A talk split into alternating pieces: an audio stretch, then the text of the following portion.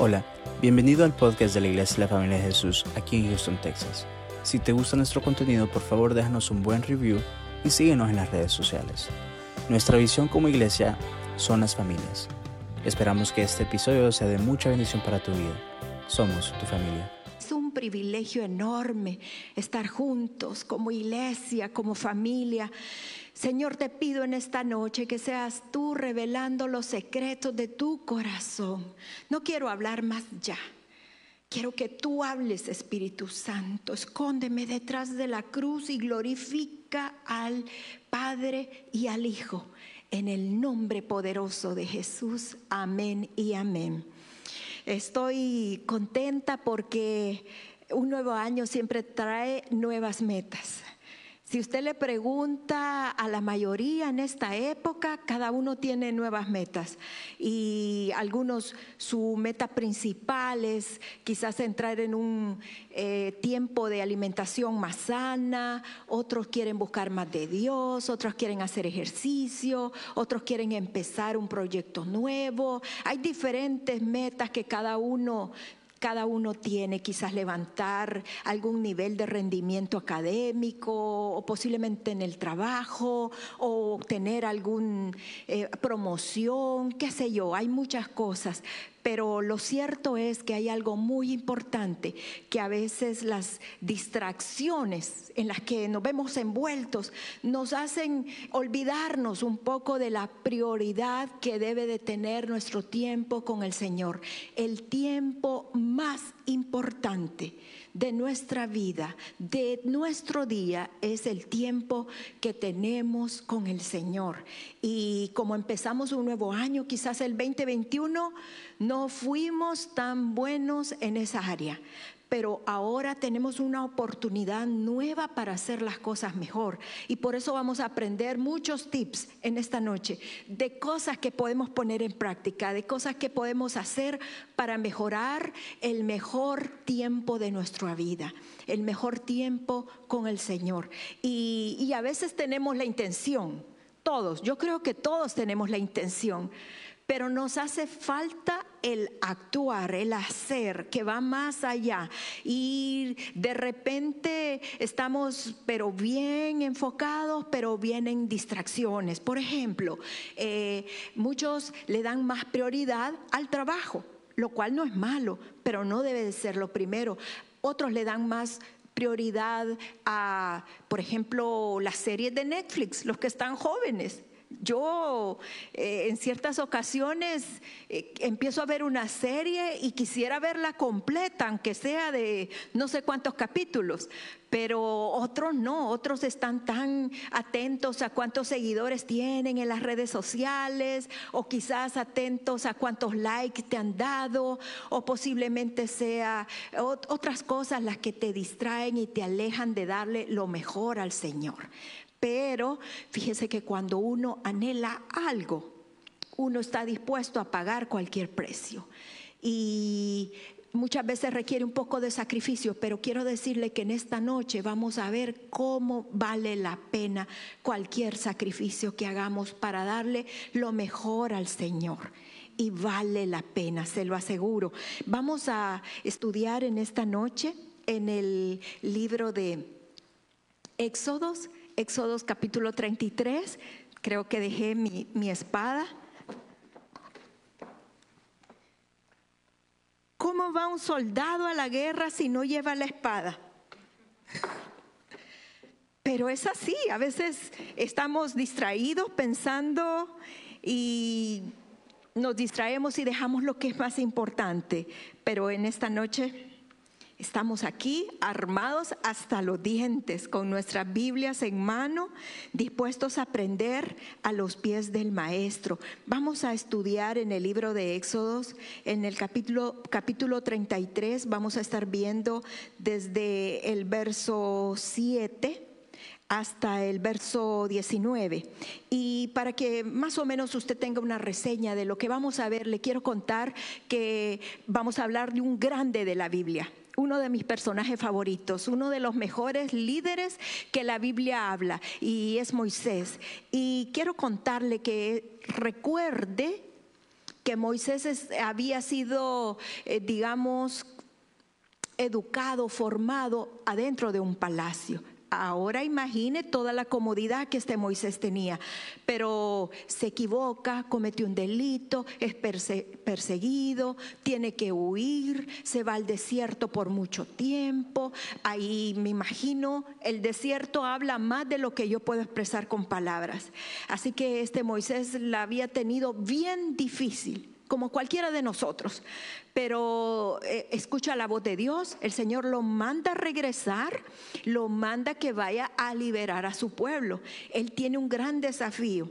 Primero tiene miedo, sabe a lo que va, pero también él tiene un problema él es tartamudo, así que presentarse delante de una eminencia tan grande y no poder ni siquiera hablar, imagínense toda la presión que Moisés vivía, eh, muchas dificultades que además está contarlas porque las sabemos de sobra, lo que Moisés tuvo que enfrentar, pero aparte de eso, cuando logra sacar al pueblo, es perseguido, tiene que lidiar con un pueblo necio, de dura cerviz, como dice el Señor, esta gente se estaba quejando, un día había el milagro, el otro día dejaban de creer, el otro día se volteaban, eh, muchas cosas tremendas. Pero antes de que vayamos a entrar en el capítulo 33, mire el escenario que había acontecido antes de esto.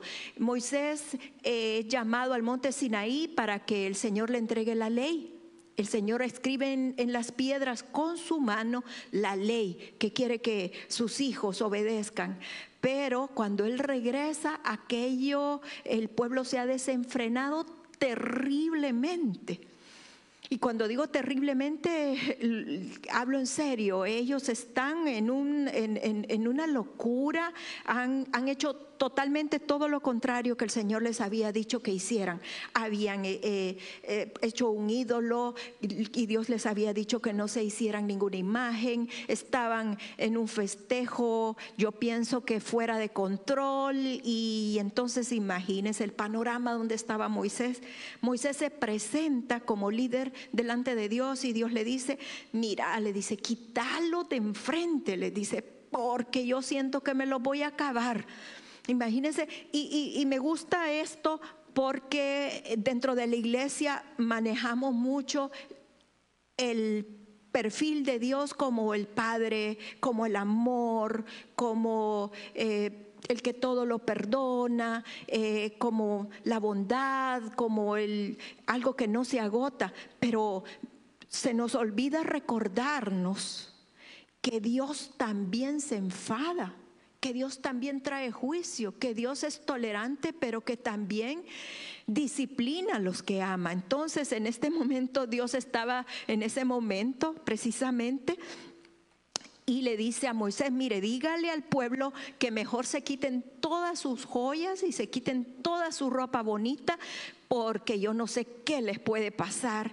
Y en, esta situación estaba Moisés y quizás la situación que muchos de nosotros vivimos, diferentes escenarios, diferentes eh, circunstancias, diferentes nombres, pero si lo viene a analizar es prácticamente lo que nos ha tocado vivir a nosotros. Quizás un, eh, un, tiempo de mucha presión, un tiempo en el que estamos confiando en el Señor y de repente creemos que estamos por llegar a la tierra prometida y todo se viene abajo. Eh, es como que un ataque tras otro ataque eh, y apenas estamos levantándonos de una cuando nos tiran a morir y nos avientan y, estamos viendo el mundo al revés. Y no hay mucha diferencia, diría yo, entre lo que Moisés está viviendo en este momento y lo que nosotros vivimos. Hay muchas cosas similares, pero lo que quiero que aprendamos en esta noche, en esta preciosa noche, los que estamos aquí reunidos y los que nos observan a través de las redes sociales, quiero que aprendamos cómo Moisés manejó esta situación. Solo hay un modo no hay diferentes planes, no hay diferentes maneras. El único modo posible de poder sobreponernos de todas estas circunstancias es dándole el mejor tiempo al Señor.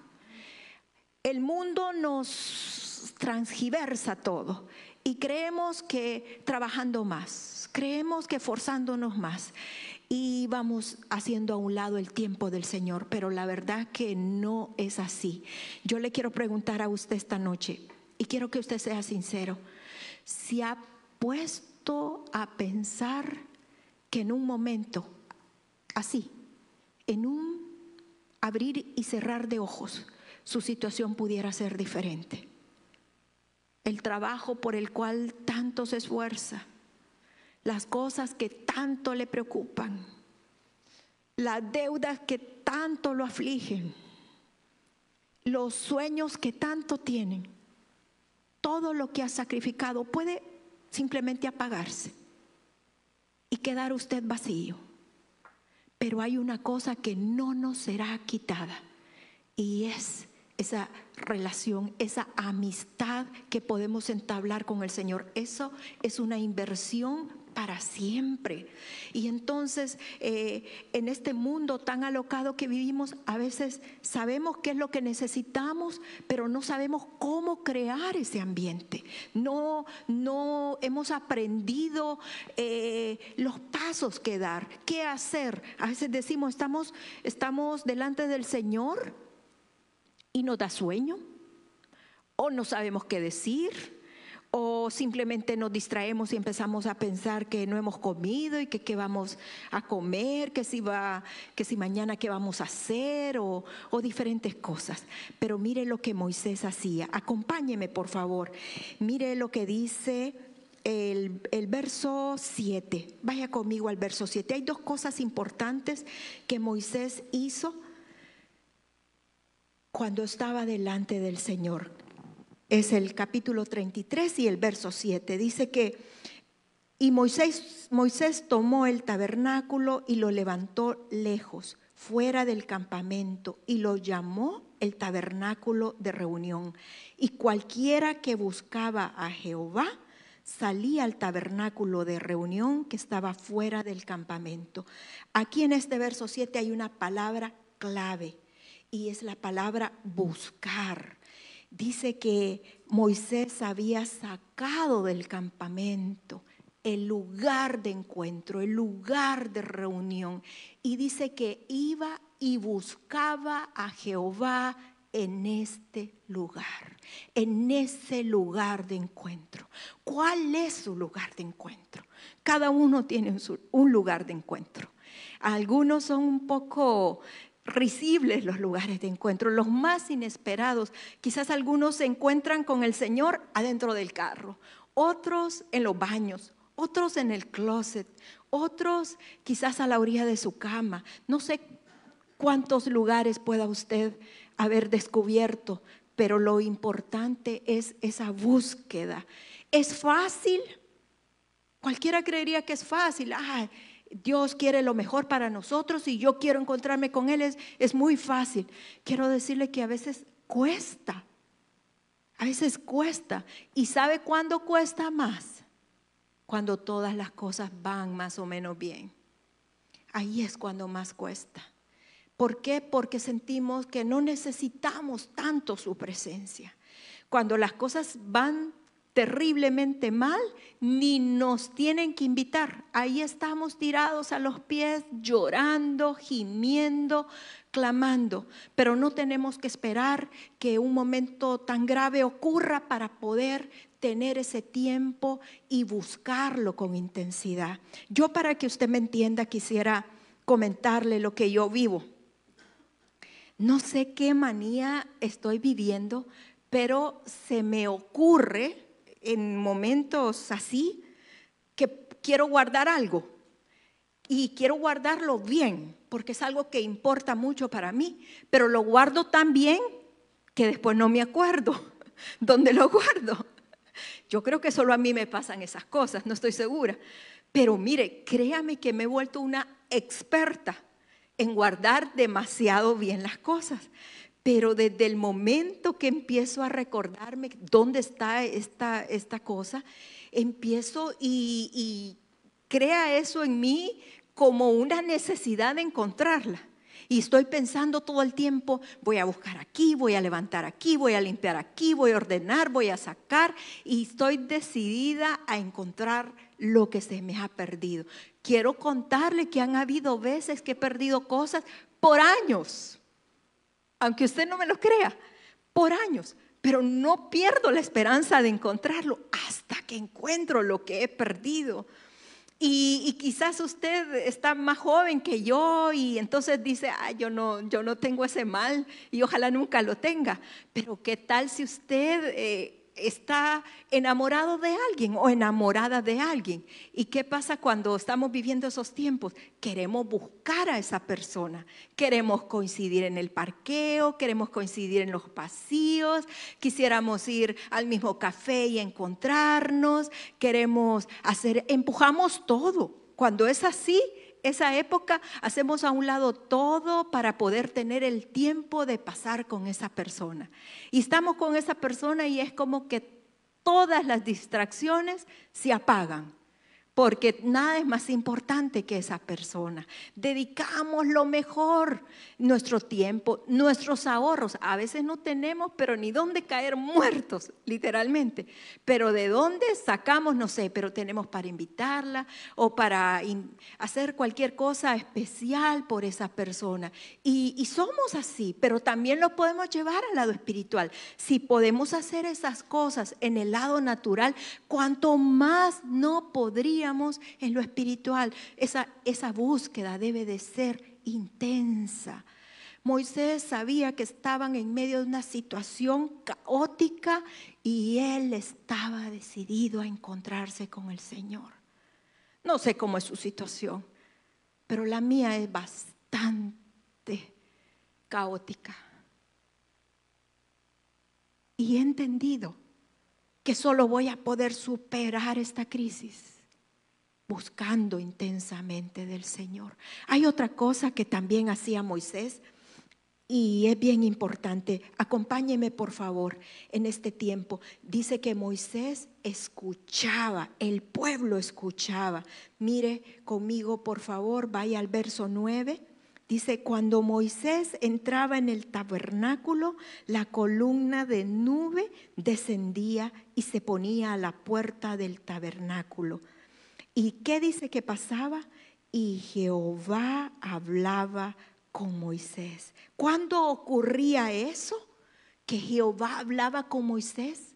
Era cuando Moisés entraba al tabernáculo, entraba al lugar de encuentro. Es ahí cuando Jehová habla. Y esto yo diría que es bien complicado. Le digo por qué.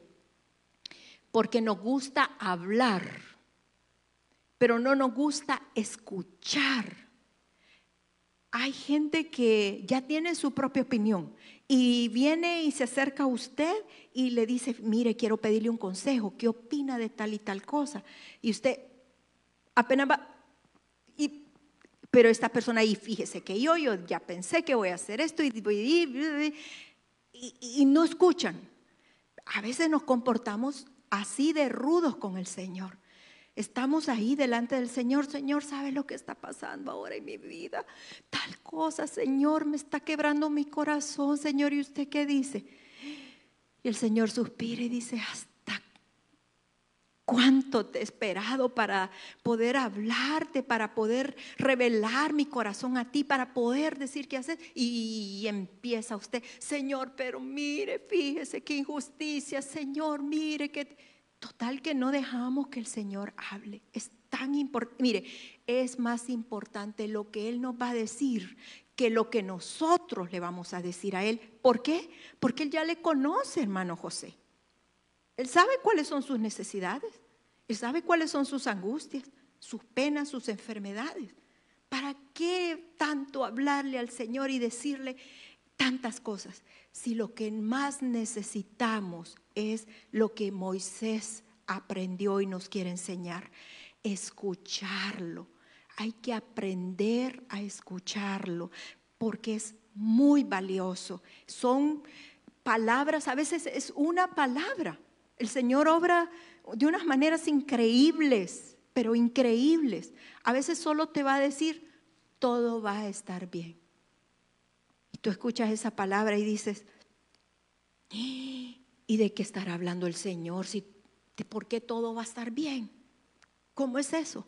Pero es que encima viene un huracán, pero el Señor en su tiempo, en su lugar de encuentro, te quiere dar la certeza que todo va a estar bien.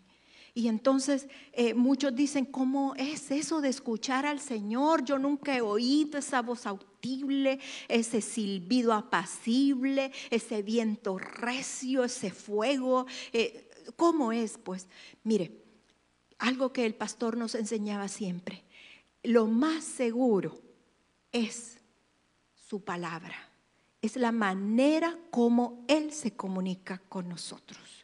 Si usted no ha desarrollado este gusto por la palabra, quiero decirle que usted se está perdiendo demasiado.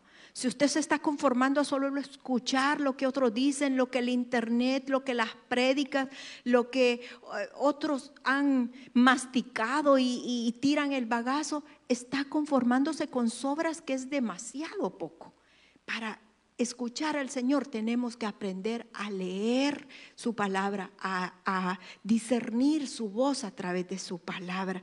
Tenemos que aprender a amar su palabra. Tenemos que aprender a saborear, como dije antes, porque esto cuando usted le encuentra el gusto, no quiere dejar de consumirlo porque, porque es algo es un, es un tesoro, es un manjar, es una delicia. Entonces es muy importante que podamos tener nuestro devocional. Esas son las vitaminas que necesitamos para, para nuestro día. Eso es lo que hace la diferencia en el día.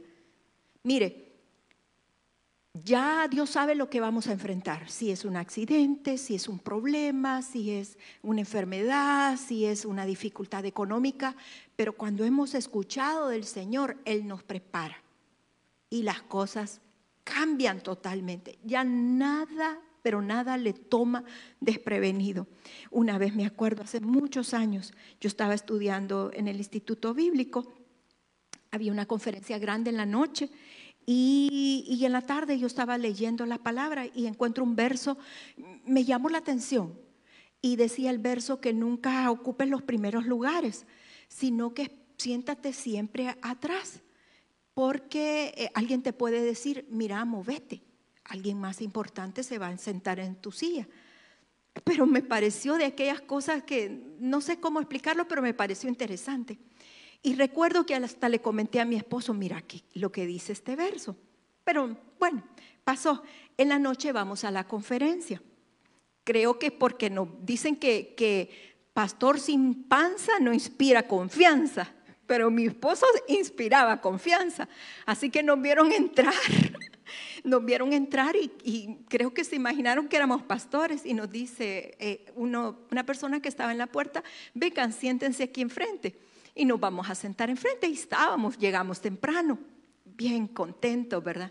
De repente siento que alguien nos toca en el hombro y nos dice, yo era estudiante del instituto, así que me conocían, ¿verdad? Entonces llega alguien y me dice, mire, no se puede sentar aquí enfrente, me dijo, porque aquí solo está reservado para los pastores. Ah, vaya, pues le dije yo, y nos fuimos a sentar hasta atrás. Mire, cositas tan pequeñas que usted diría, ay, pero así es el Señor.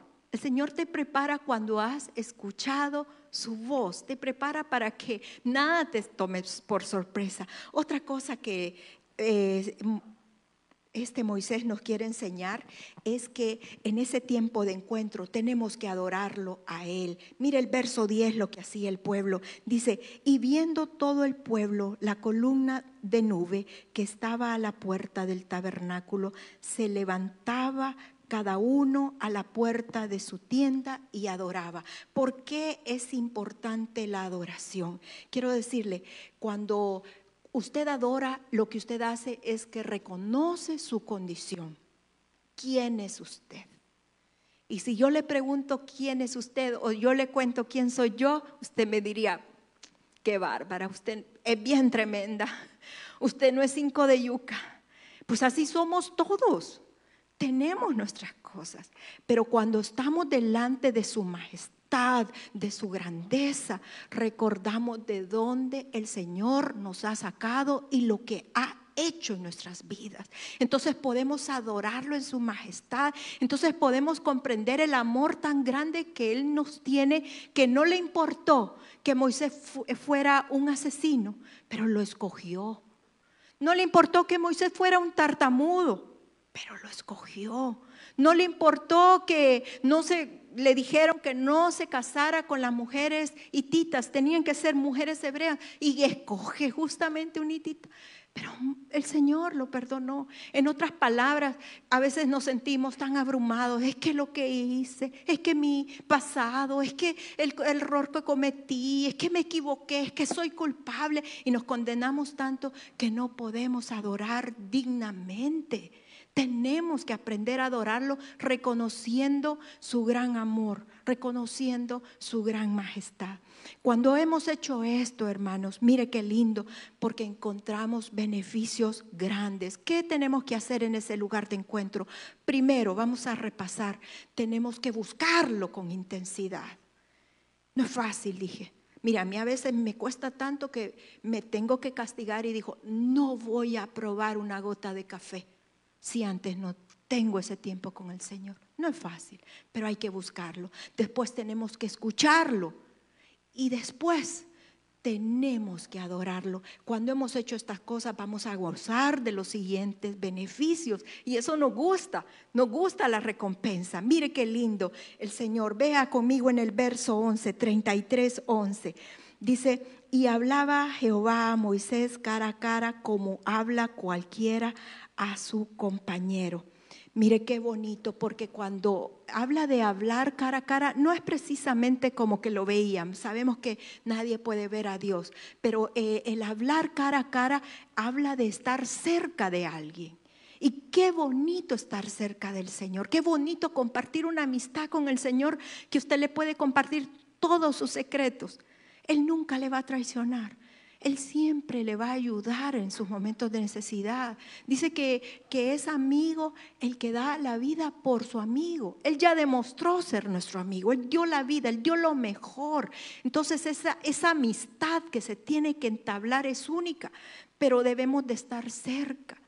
Al estar en ese lugar de encuentro es, es ese lugar donde podemos estrechar esa amistad yo me doy cuenta que cuando usted está más cerca de una persona, como que se parece más a esa persona, ¿sí o no? Fíjese que a mí, a, mi esposo nos decían, de repente, gente que nos conocía así, ¿verdad? Y yo que les haya parecido a ustedes dos, nos decía la gente. Y nos volteábamos a ver y nos daba risa. No sé qué, tal vez la manera que hablábamos o, o los gestos, algo, o no sé qué podría ser, pero es así. Es así, cuando usted está cerca de alguien, se parece a esa persona. Si no, mire cuando usted admira a alguien y quiere como vestirse más o menos igual, hablar más o menos igual, porque es que ese tipo de cosas se pegan. Mire, me acuerdo eh, una época que yo viví con mi esposo, él tuvo que venir a Estados Unidos por 10 meses a un entrenamiento eh, militar y yo me quedé allá en El Salvador. No estábamos tan cerca como siempre. Y resulta que después de tanto tiempo habíamos, eh, pues, nos habíamos puesto de acuerdo y nos íbamos a juntar en Miami. Y, mire lo que pasa. Mi esposo siempre que yo iba al salón me decía, bueno, ¿y, qué, ¿y qué te hacen? Yo que igual te veo, me decía. Yo no, mira, me cortaron el pelo y todo, bueno, pero él me decía, no, pero es que pintátelo, me decía, pintátelo de rubio, me decía. Creo que ese era un secreto que él tenía. Quizás eh, le llamaba la atención los pelos rubios, ¿verdad? Y yo por mi parte, siempre bien conservadora, nunca me había querido pintar el pelo de rubio. Bueno, pero por otro lado, yo siempre he estado con él, mire, cuídese, por favor, coma bien, que mire que, tiene que bajar un poquito de peso y así, ¿verdad? Pero eh, la historia es que habíamos estado separados tanto tiempo, ¿verdad? Y, emocionados, creo que yo más que él, o eh, bueno, si él estuviera, si diría eso, estaría de acuerdo conmigo, ¿verdad? Porque él tiene su autoestima bien alto. Pero resulta que ya habíamos quedado dónde nos íbamos a ver.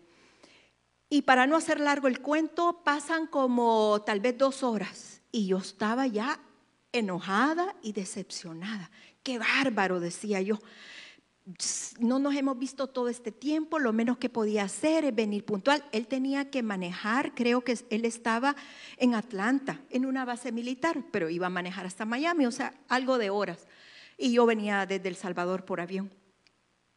Y le di vuelta al, aeropuerto. Yo conocía muy bien ese aeropuerto, o sea que lo anduve buscando y buscando y no lo encontré.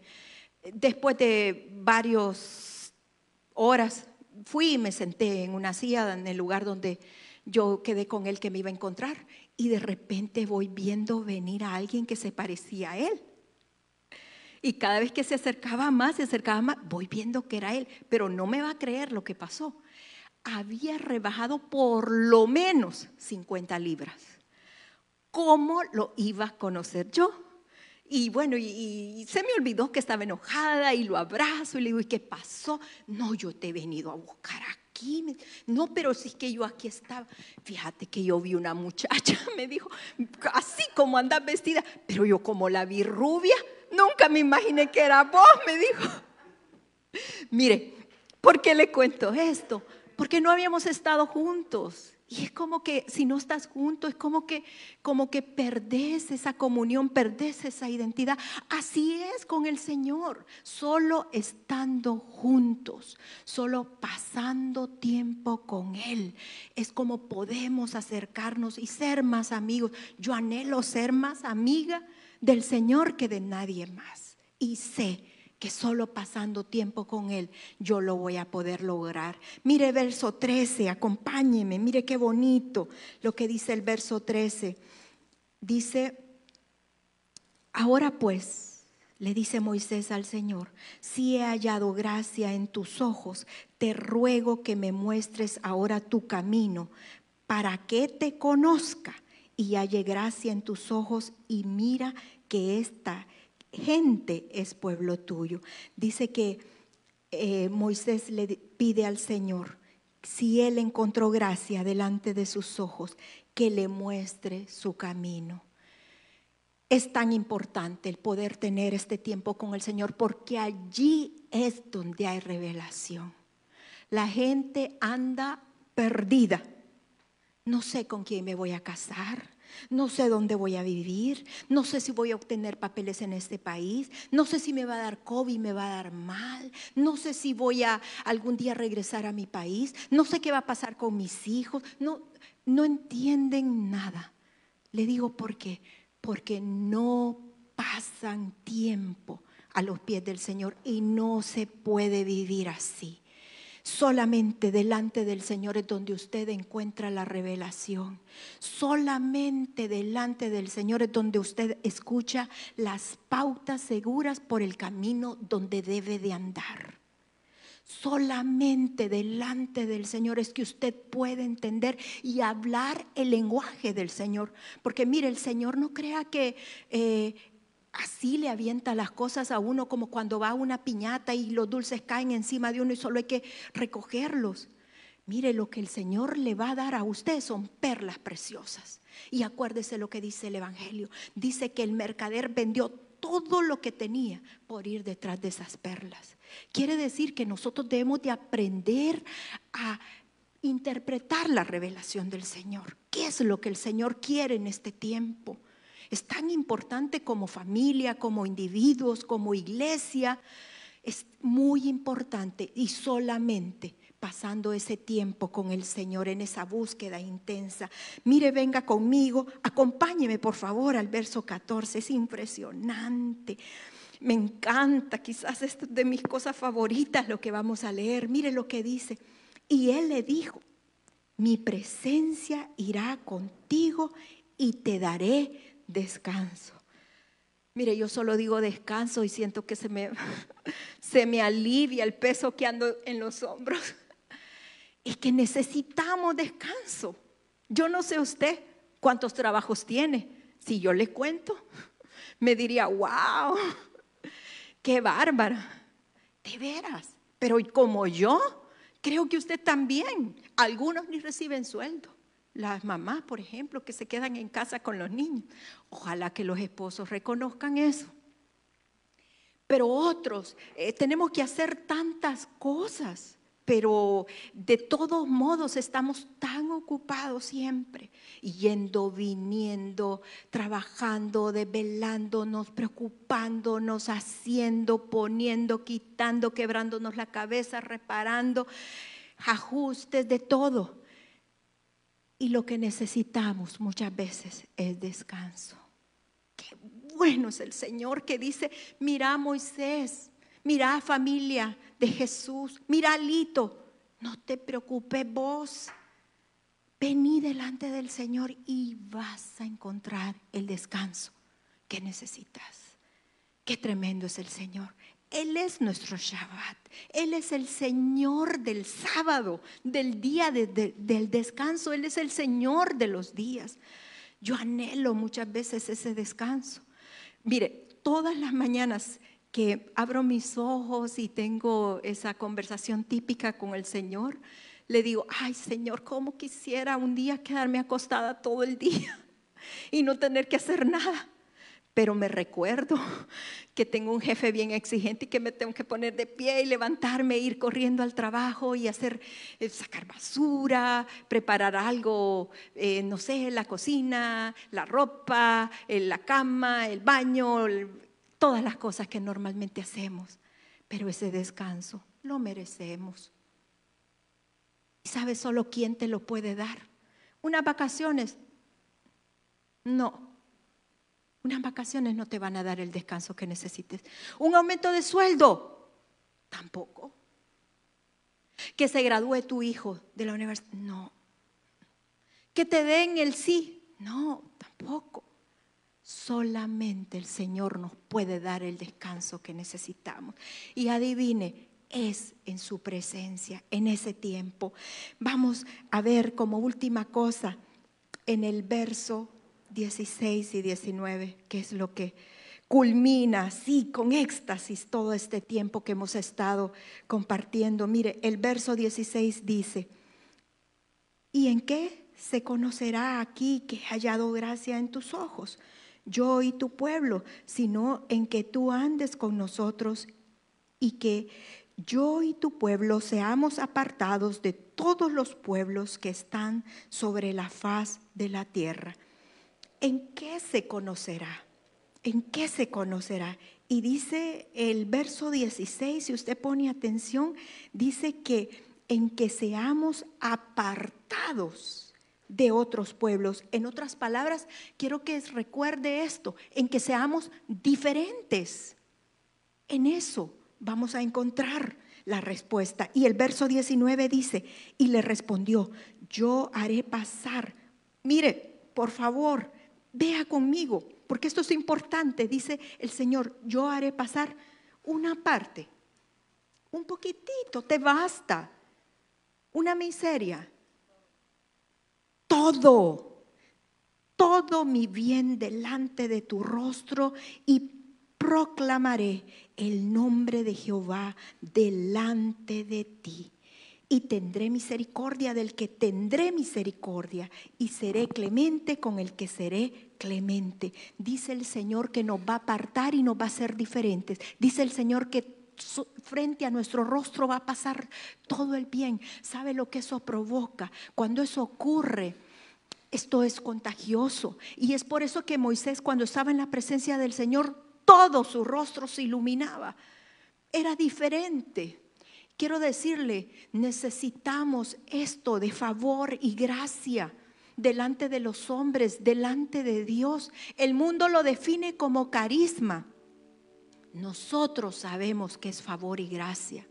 Lo necesitamos delante de los jefes. Los cónyuges necesitan eso delante de cada uno de ellos, delante de sus hijos. Los hijos necesitan eso de los padres. Solo se puede obtener a través de estar un tiempo con el Señor. Para que usted me entienda, yo lo quiero ponerle este ejemplo. Mire, yo para verme presentable en esta noche me puse estos zapatos. Era, era, estaba bien ponerse estos zapatos porque, porque quería verme bien. Este, venía a hablar del rey y soy una embajadora, así que quería verme bien. Pero quiero decirle, mire, estos zapatos tan altos. Y no solo eso, mire, los zapatos están bien estrechitos de adelante. Así que yo siento que mis dedos están como así cuando estoy caminando. Y, y no me siento cómoda, esa es la verdad. Pero quiero enseñarle algo. Mire, estos zapatos, si yo me los pongo, créame que yo ando caminando sobre las nubes. Puedo andar todo el día y andar confiada, segura, cómoda, a gusto, aliviada. ¿Me entiende? Andar estos zapatos para mí es lo máximo. Porque de veras que, mire, nunca había descubierto por qué le gustaban tanto estos zapatos a mi esposo, pero es que sí, que son ricos, son suavecitos y me quedan bien. Pues así es el tiempo con el Señor. Cuando usted no aparta las primicias, lo mejor, es como que usted ande con unos zapatos como los que yo vine hoy. Incómodo, inseguro, incierto. Pero cuando usted pasa ese tiempo con el Señor, entonces es como que andas estos zapatos donde te sentís a gusto. Me doy a entender. Es eso lo que el Señor quiere. Y quiero decirle que es importante que abracemos esta verdad y la podemos poner en práctica. La próxima semana comienzan 21 días de oración y ayuno. Son 21 días de intenso clamor, de guerra. No sé si usted lo percibe, pero está claro que se nos ha declarado una guerra. Y no nos están amedrentando, nos están tirando a morir. Si nosotros no nos preparamos en estos 21 días, yo no sé qué puede pasar estamos viviendo un momentum. Diga conmigo, momentum. Es una palabra que deriva del latín, pero que significa tiempo, punto, fuerza, motivación, impulso, autoridad, poder. Estamos en un momentum. No podemos desaprovechar ese momentum. Tenemos que aprovecharlo. ¿Cómo? Acuéstese temprano. Porque si no se acuesta temprano, aunque quiera levantarse a buscar del Señor, no va a poder. El salmista decía, temprano te buscaré. Como el siervo gime por agua en el desierto, así gime mi alma por ti. Eso es lo que tenemos que hacer, eso es lo que viene y eso es lo que yo le quiero invitar. Que no vaya a desaprovechar el tiempo que viene no desaproveche estar en ese lugar de encuentro. No desaproveche escuchar la voz de Dios. Y muy importante, no desaproveche adorarlo. ¿Por qué no se pone de pie conmigo y terminamos con esa alabanza que cantábamos que decía, te daré lo mejor? Pero hagámoslo con entendimiento. Es una alabanza fácil porque es viejita y porque la hemos oído y todos la conocemos. No se quede callado, se nota cuando uno canta. Hace la diferencia, cambia la atmósfera. Digámosle al Señor con el corazón, en este 2022 he decidido darte a ti lo mejor.